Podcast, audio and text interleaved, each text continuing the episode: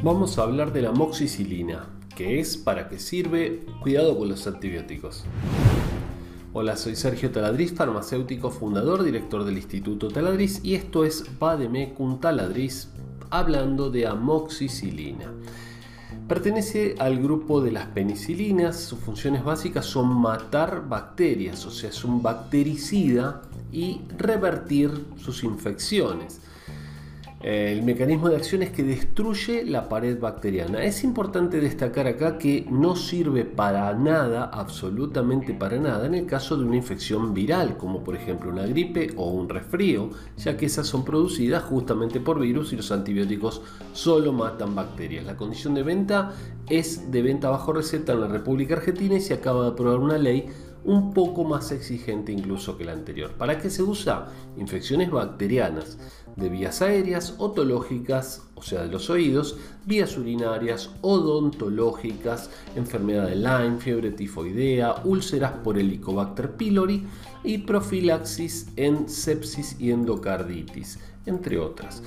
Vienen comprimidos, suspensiones y comprimidos recubiertos. En cuanto a las precauciones, bueno, no interfiere con los alimentos, se absorbe menos con los antiácidos, hay que tener cuidado, y si es alérgico a la amoxicilina, es probable que también lo seas a otras penicilinas. Y al 10% de los casos eh, también a la cefalosporina. Así que atención con las alergias, siempre recomendado por un médico esto, ¿sí?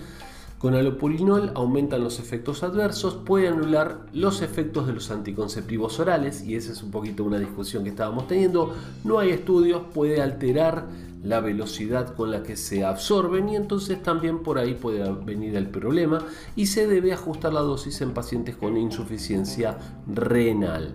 Por eso es importante el médico, nunca usarlo sin indicación médica.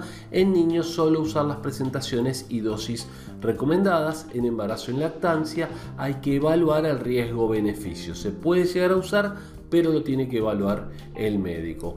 En cuanto a los efectos adversos, puede provocar náuseas, vómitos, diarrea, reacciones alérgicas, candidiasis, o sea, una eh, infección por hongos por Candida albicans. anemia, problemas de coagulación, baja en las defensas o agranulocitosis, efectos neurológicos como ansiedad, insomnio y confusión, aunque son raros. Además, pacientes alérgicos a la amoxicilina puede haber, puede haber pacientes alérgicos a las penicilinas y a las cefalosporinas y también no deben tomarse en caso de herpes o mononucleosis. Recordá seguirnos en nuestras redes sociales, soy Sergio Taladriz y te mando un saludo.